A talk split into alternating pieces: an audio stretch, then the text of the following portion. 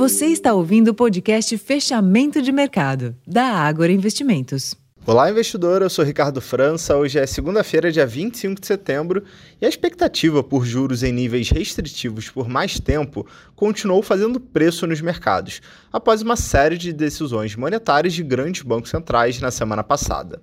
Mais cedo, as bolsas da Europa fecharam em queda, reagindo a um novo dado mostrando o enfraquecimento da atividade na Alemanha.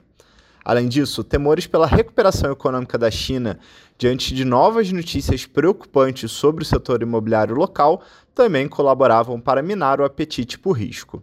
Em Nova York, os índices de ações ensaiaram reação após queda na última semana, mas o fôlego foi reduzido, ainda que o sinal positivo tenha prevalecido no fim da sessão. No Brasil, o Ibovespa operou majoritariamente em baixa, encerrando o dia praticamente estável em leve queda de 0,07%, cotado um pouco abaixo da região dos 116 mil pontos.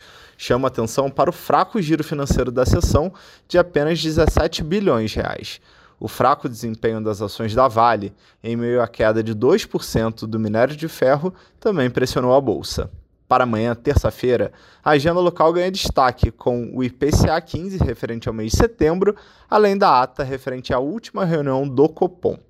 Esses foram os destaques desse início de semana. Eu vou ficando por aqui, desejo a todos uma ótima noite e até amanhã.